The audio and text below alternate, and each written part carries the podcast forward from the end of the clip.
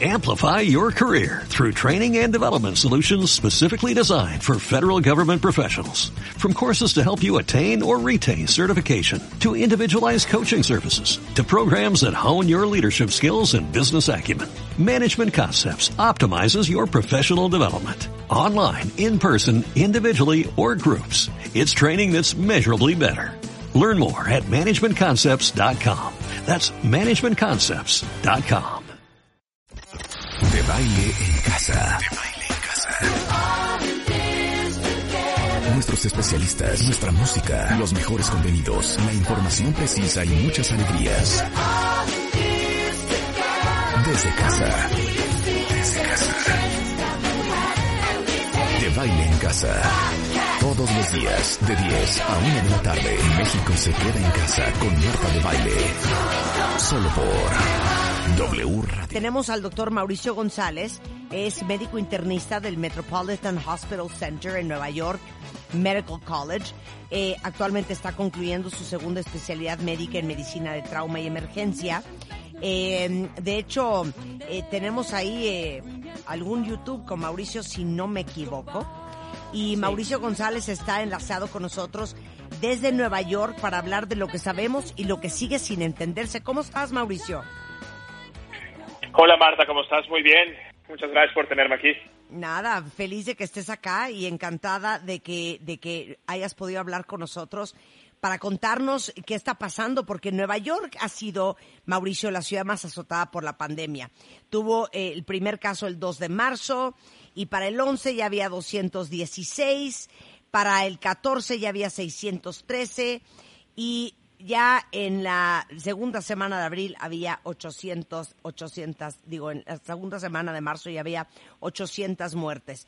Eh, la primera y más obvia explicación de la gravedad del brote es que Nueva York, pues es la ciudad más grande y más densamente poblada en Estados Unidos. ¿Estamos de acuerdo?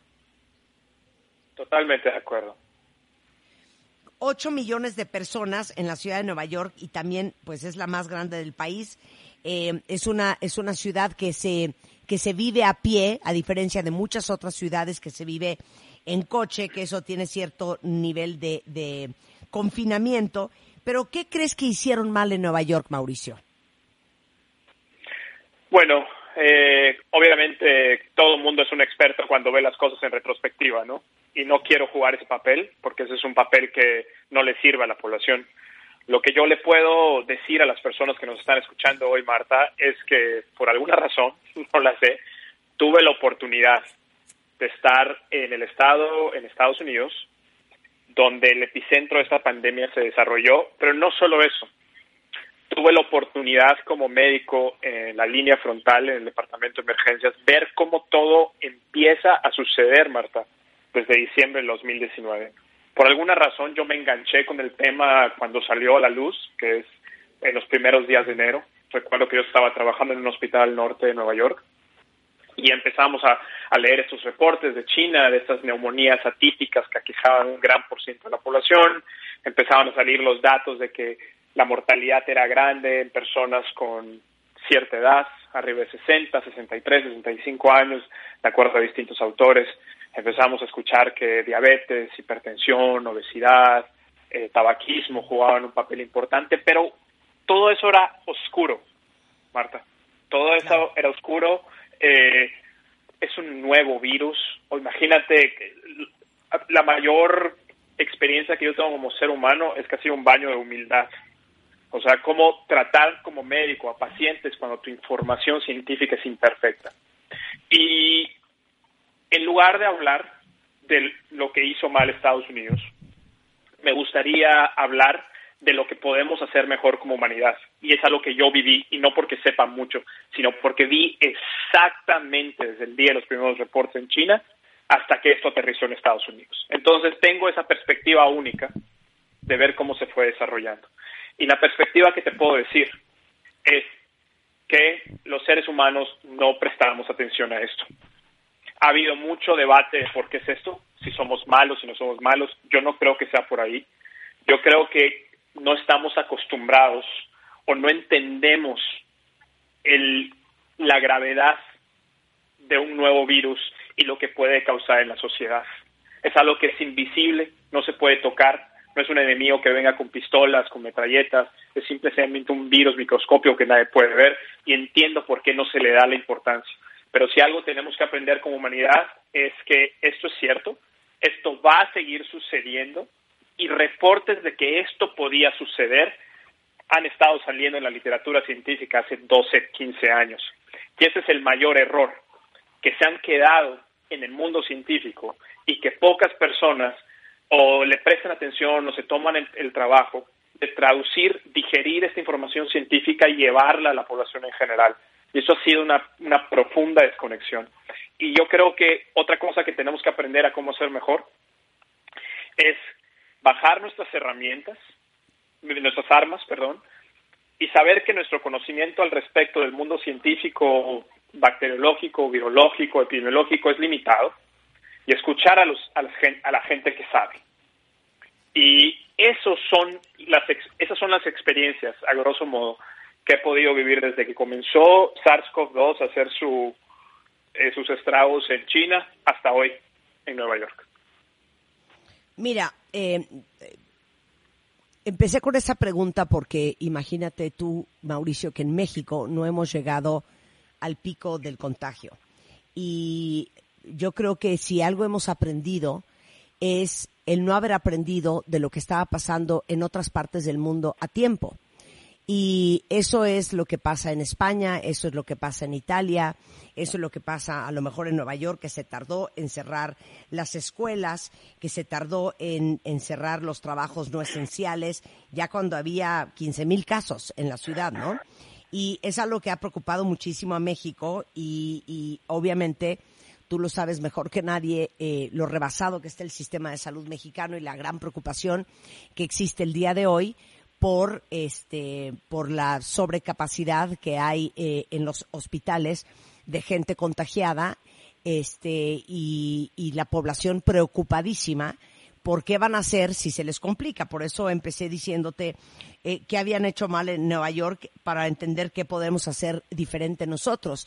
Eh, todavía vemos eh, que ha crecido la movilidad esta semana en México, a pesar de que había bajado, subió un 5%. Entonces, como que en México eh, todavía eh, necesitamos dimensionar el, el, el nivel de problema que esto podría representar para una ciudad tan densamente poblada como la Ciudad de México, igual que la Ciudad de Nueva York. Claro, bueno, mira, yo, eh, la gente que me sigue en redes sociales, lo primero que empecé a hacer cuando, si yo que soy médico, que, que sé un poco acerca de, las, de los estragos que puede generar esto en una sociedad, yo la verdad no lo creía tanto, Marta. Cuando empiezan a salir los reportes en China, dices, bueno, no sabemos, la información llega tarde, pero, o sea, como como ser humano eres, eres proclive al error. Eso está bien, no pasa nada, así somos. Lo que no está bien es que si ya tenemos información y ya tenemos instrucciones claras y sensatas, no las llevemos a cabo. Yo lo primero que hice en los primeros días de marzo, cuando empezamos a dimensionar en Nueva York lo que era esto, fue empezar a hacer videos de alertar a la población latinoamericana. Yo viví de primera, de primera cara cómo nuestros sistemas hospitalarios en, Nueva York se desbordaron como nadie tiene idea, como nadie tiene idea. Y eso se desbordó en cuestión de horas, días, ni siquiera llevó semanas o meses. Es, de hecho, Marta, es muy, muy sencillo abrumar los sistemas hospitalarios en cualquier parte del mundo. Es muy sencillo, ¿por qué? Porque nosotros estamos acostumbrados a saber cuántos pacientes tenemos por mes, es más, hay métricas de todo, pero cuando una pandemia de este, de este grado, de esta dimensión llega es increíblemente sencillo saturar los sistemas hospitalarios. Y a menudo la gente piensa, eh, pensamos en relación a muertes. Ah, este virus no es tan letal porque eh, mata a tantas personas. Pero no pensamos de los daños colaterales. Por ejemplo, con un grupo de oncólogos en Perú que estoy trabajando, acabamos de hacer una carta al editor para explicarles al mundo que tenemos que ser responsables para no generar más contagios. ¿Por qué? Porque si seguimos abrumando los sistemas hospitalarios, esos pacientes que tienen cáncer, que tienen que recibir cirugías selectivas, quimioterapias en centros de infusión, se le ve retrasados sus tratamientos. Y ese puede ser tu papá, mi mamá, mi tío, mi abuelita. O sea, esto ya es una cuestión que tiene demasiados ángulos colaterales. Y eso es lo que más tenemos que entender. Claro, y yo creo que eso es algo que hemos empezado a ver cuentavientes el día de hoy en México que seguramente muchos, muchos de sus familiares que tenían operaciones programadas en, en, centros y hospitales de salud públicos, eh, las han tenido que aplazar, lo cual también implica un gran riesgo.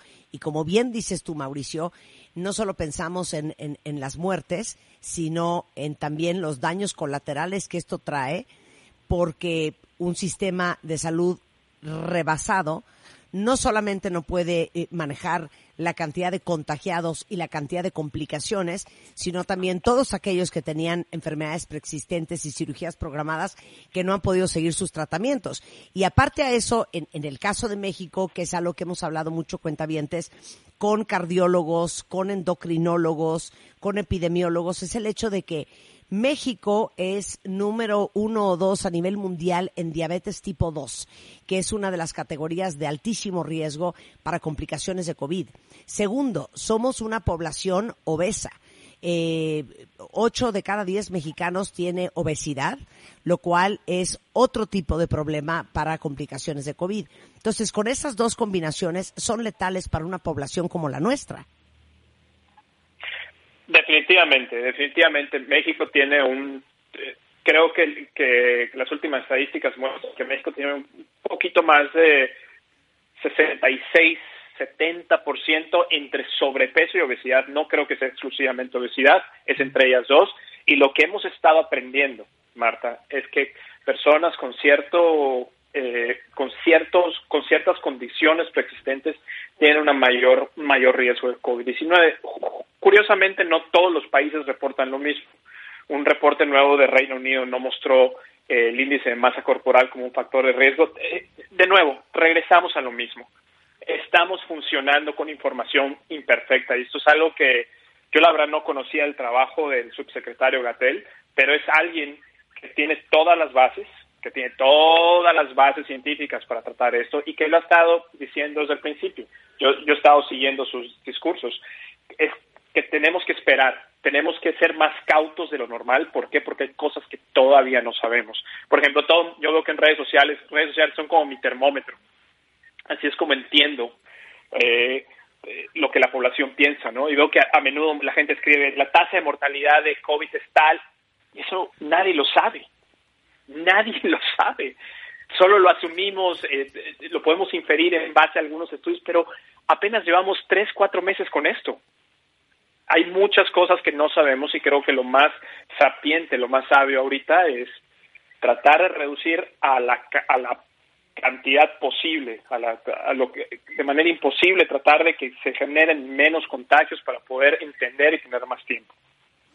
Eh, bueno, pero lo que sí sabemos sobre la tasa de mortalidad es que, por ejemplo, en los Estados Unidos está entre el 4 y el 5%, en otros países como España y, e Italia está entre el 10 y el 11 y el 12, y sabemos que en México más o menos está en el 10% también.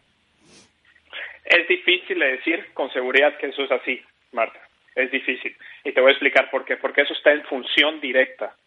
Está en función directa con eh, está en función directa con, los, con el número de pruebas que se hacen. Entonces, hasta que no tengamos un sistema de pruebas universal estandarizado, va a ser difícil de inferir la tasa de mortalidad. Algunos expertos, como el doctor Lipsich de Harvard, piensan que es, esto va a estar entre 0.5 y 1.5.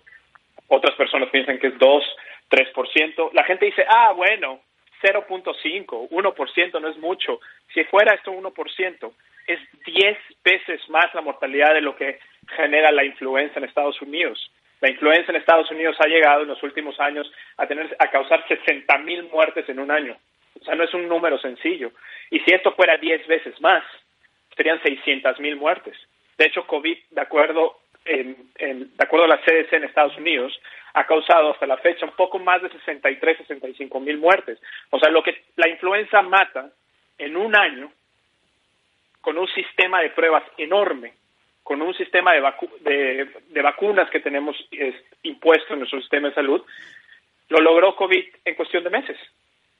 Entonces, no podemos dimensionar esto al 100% hasta que pase por lo menos un año entendamos, entendamos cuáles van a ser los dos picos de la pandemia y otros factores. Y tengamos, y muy importante, hasta que tengamos un sistema universal de pruebas, que creo que la doctora Male Rivas lo tocó en tu programa también, que eso es súper importante porque si no vamos a vivir a ciegas. Eh, ¿Qué sucede cuando entra el virus al, cuerpo humano? ¿No los puedes platicar, Mauricio? Claro, esto fue sumamente iluminador porque al principio sabíamos que SARS-CoV-2 tiene predilección por unos receptores que se llaman ACE2 o ECA2. Eh, estos receptores se encuentran en el 83% en los pulmones y el resto de estos receptores se encuentran diseminados en el cuerpo. Por eso pensábamos que esto iba a atacar únicamente el sistema respiratorio, o primordialmente al menos, ¿no? Y eso es lo que veíamos, tos, eh, neumonías, eh, este, pacientes que tenían niveles de oxígeno en sangre muy bajos, etcétera. Pero, Marta, lo que fuimos aprendiendo es que también cierto porcentaje de esos receptores en sangre, de esos receptores en el cuerpo, están en el sistema vascular, en los riñones, eh, en los intestinos y estaban causando problemas. Y uno de los problemas más graves que hemos podido ver, que a mí en lo personal como médico me, me satura, me abruma, es el efecto protrombótico, es decir, es el efecto que tiene esta enfermedad en, en causar coágulos. Y eso es lo que estamos viendo en, en muchas partes del mundo. Todavía no estamos completamente seguros cómo lo logra, no sé cómo hace este virus para generar esto, eh, tampoco sabemos, a pesar de todos los 150 millones de audios de WhatsApp que circulan por el mundo de doctores que han curado, gente con anticoagulantes, que es una mentira categórica. Todavía no sabemos exactamente cuáles son los resultados de usar eh, anticoagulantes en pacientes con COVID-19. Todavía no lo sabemos. Se están haciendo muchísimos estudios en Estados Unidos, muchísimos hospitales ya tienen protocolos, ya tienen ensayos clínicos que están actuando, pero seguimos aprendiendo. Entonces, lo que hace este virus es que se, agrega a esos receptores, genera una dirección para entrar a las, células, se replican y generan su daño.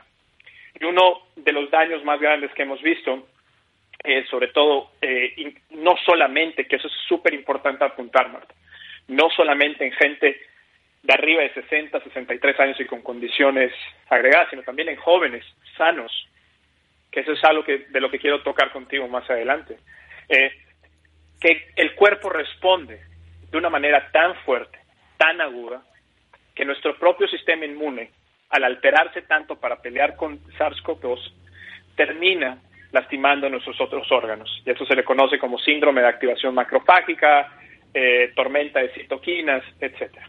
Y eso es sumamente preocupante porque conlleva una mortalidad muy alta. Y como hablábamos el otro día, no me acuerdo con qué especialista, creo que fue un epidemiólogo o un inmunólogo, para saber cómo va a reaccionar tu sistema inmune. Que eso es, es uno de los grandes misterios del, del COVID, que tenemos gente eh, joven, visualmente sana, que no tendría por qué tener complicaciones y que perdió la vida. Y luego tenemos historias de un hombre de 100 años que sobrevivió el COVID. Entonces, decía este inmunólogo que saber cómo va a reaccionar tu sistema inmunológico ante el COVID, pues es algo que no quisieras averiguar. No lo quisieras averiguar. Ahorita hay muchísimos estudios. Eh, yo particularmente sigo el trabajo de un investigador de reumatología en la clínica Mayo que está eh, haciendo estudios para ver cuáles son los marcadores de sangre que están relacionados a la probabilidad de padecer síndrome de activación eh, macropágica o, tormenta de citoquinas y parece haber un poco de luz al respecto, pero Marta, esto lleva meses, ¿entender? Años, años, por eso eh, es, ese es el mayor reto que hemos experimentado como, como gremio en la medicina, actuar con información imperfecta. Claro. Eh, Mau, ¿qué es lo que debemos de saber? Bueno, lo más importante que deben de saber es cuáles son los síntomas más comunes. Y digo más comunes porque no son exclusivos. Eh, tenemos tos, fiebre, fatiga, falta de aire. Sin embargo, en Estados Unidos está todo esto cambia de país a país. Eh, no cambia mucho, pero hemos visto, por ejemplo, en Estados Unidos que un alto porcentaje presenta síntomas gastrointestinales, Yo escribí un reporte de caso para una revista médica de una persona que se presenta a la sala de emergencias con fiebre y dolor abdominal, sin tos, sin falta de aire, eh, y estaba y, le dolía increíblemente el abdomen, al grado de que pensamos que podía tener apendicitis o diverticulitis, etcétera. Le hicimos una tomografía y lo que vimos fue eh, que en las bases de los pulmones tenía los cambios característicos de COVID-19. Le hicimos la prueba y fue positiva. Entonces, hay que estar muy abiertos, sobre todo a los doctores, y yo este mensaje ojalá le llegue a los residentes, estudiantes de medicina, eh, médicos adscritos de distintas especialidades, sobre todo porque como estamos en una pandemia, todas las especialidades van a tener que ver a estos pacientes, eh, que tengan los ojos muy, muy abiertos. No solo es tos, fiebre y falta de aire. hay fatiga, dolor abdominal, eh, esas cosas también hay que tenerlas en, cuenta. El distanciamiento social sigue siendo, por más horrible, por más sacrificio que pueda presentar, por más deprimente, sigue siendo nuestra primera línea de defensa, junto con el lavado de manos. Y ojalá lleguemos, tengamos más información para saber cómo podemos reabrir nuestros países de manera segura. Eh, lo otro más importante, yo entiendo que eh, el cubrebocas es algo controversial eh, en México.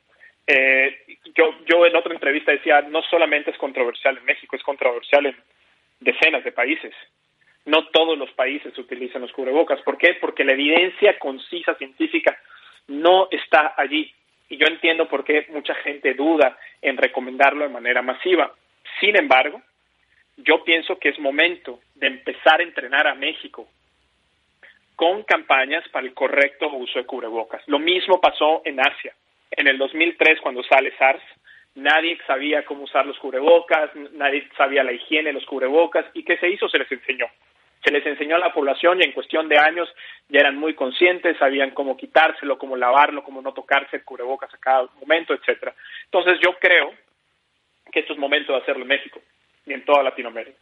Esas son mis mayores recomendaciones junto, junto a que por favor se alejen de las informaciones falsas, se alejen de escucharle esos audios que siguen de WhatsApp a esas personas que salen con videos de que ya encontraron la cura, de que esto no es cierto, de que esto fue creado, bla, bla, bla. Esto es súper, súper importante y todas las organizaciones mundiales están a favor de tratar de ver que la gente joven no siga estas, eh, estas noticias falsas. Bueno, regresando del corte, eh, Saben todos ustedes ya para estas alturas que el 25% de las personas infectadas nunca presentan síntomas, lo cual también es un problema para las estadísticas y para las cifras. Pero lo más importante es que cada vez más jóvenes sin ninguna comorbilidad se enferman hasta el punto de necesitar estar intubados. Vamos a hablar regresando eh, con Mauricio eh, González, médico internista del Metropolitan Hospital Center en Nueva York, de los jóvenes y cuáles deben de ser las preocupaciones. Al volver, no se vaya. Investigador de física cuántica y neurociencias. Autor del bestseller Desarrolla tu cerebro. La ciencia de cambiar tu mente. Este viernes 8 de mayo, el doctor Joe Dispensa en vivo con Marta de Baile. Joe Dispensa en exclusiva. En exclusiva. Para W Radio. Y solo con Marta de Baile en exclusiva. Estamos de regreso en W Radio hablando con el doctor Mauricio González, es médico internista del Metropolitan Hospital Center en Nueva York, Medical College, em, y ha vivido el brote de coronavirus en la ciudad de Nueva York desde el principio y platicándolos, eh, platicándonos lo que sabe hasta hoy. Eh, algo que ha llamado muchísimo la atención, Mauricio, es que cada vez más jóvenes sin ninguna comorbilidad se enferman hasta el punto de necesitar ser intubados. A ver, háblanos un poco de lo que sabemos sobre el coronavirus y los jóvenes. Cuando inició la pandemia en Nueva York, eh, bueno, perdón, cuando llegaron los, cuando se reportaron los primeros casos en Estados Unidos fue en Washington y eh, empezaron a llegar los mismos reportes o muy parecidos de lo que habíamos escuchado en China, eh, Italia, Irán, etcétera, que eran personas arriba de 63, 65 años. Y bueno, nosotros estábamos obviamente no felices porque no quieres que esto le suceda a nadie, ¿no? Hay que recordar a las personas que, que una persona de 60, 65 años son personas activas en la economía, en los procesos intelectuales de, nuestro país, no es como que las personas ya están de salida, ¿no? Son personas que tienen una esperanza de vida grande bajo los estándares actuales, pero bueno, escuchabas eso, no escuchabas jóvenes, sí escuchabas casos de jóvenes, pero no escuchabas casi muertes de jóvenes. Y al principio los estudios científicos no estaban muy claros, eran muestras muy pequeñas, es decir, Marta, estábamos a ciegas, ¿no? Eh, cuando empiezan a caer los primeros casos en Nueva York, definitivamente vemos esta tendencia, personas de 60, 65 años que tenían que ser intubadas y tenían que ser llevadas a terapia intensiva, pero poco a poco fuimos viendo más jóvenes y todos, yo recuerdo que mis colegas y yo después de, de un turno de 12, 13 horas en la sala de emergencias, entrábamos a, nuestro, a nuestra sala de descanso con nuestro café y decíamos, ¿cuántos pacientes jóvenes viste hoy? Y todos decían, no, pues yo vi tres y tú, no, pues yo vi dos y tú, cinco. Eso no es normal. Esto no se supone que estaba pasando, que iba a pasar. Eh, ahora no estábamos hablando de gente joven que iba nada más por un resfriado y se iba a la casa, no, de eso siempre hay. Estábamos hablando de jóvenes que eran, se ponían suficientemente enfermos para ser o admitidos al hospital de observación o tenían que ser intubados y llevados a la terapia intensiva. Eso eh, prendió una chispa en mi mente de inmediato. Recuerdo que regresé a casa cansadísimo porque llevar todo el uniforme, el hazmat suit, la N95 12 horas es, es tortura. Pero recuerdo que llegué cansado, entré a mi computadora y empecé a, a, bajar datos de instituciones como la CDC Europea, la CDC, la Organización Mundial de la Salud, y empecé a buscar en las bibliotecas de salud pública en Estados Unidos si habían reportes de cuántos jóvenes estaban siendo hospitalizados y fue un momento de, o sea, fue un momento de impacto en mi vida.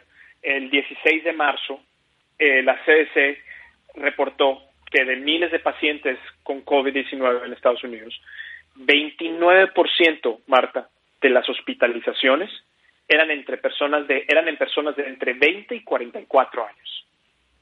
29% de las hospitalizaciones, o sea que que nos quede claro, casi uno de cada tres, cuatro pacientes en el hospital tenían entre 20 y 44 años. Eso bajo cualquier estándar son personas jóvenes.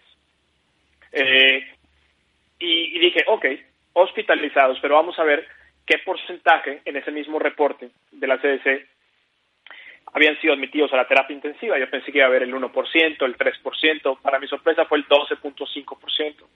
Es decir, de nuevo, 1.2 de cada 10 pacientes en la terapia intensiva tenían entre 20 y 44 años. Entonces, esto fue desmitificando de alguna manera esta, esta idea de que eso es una enfermedad de viejos.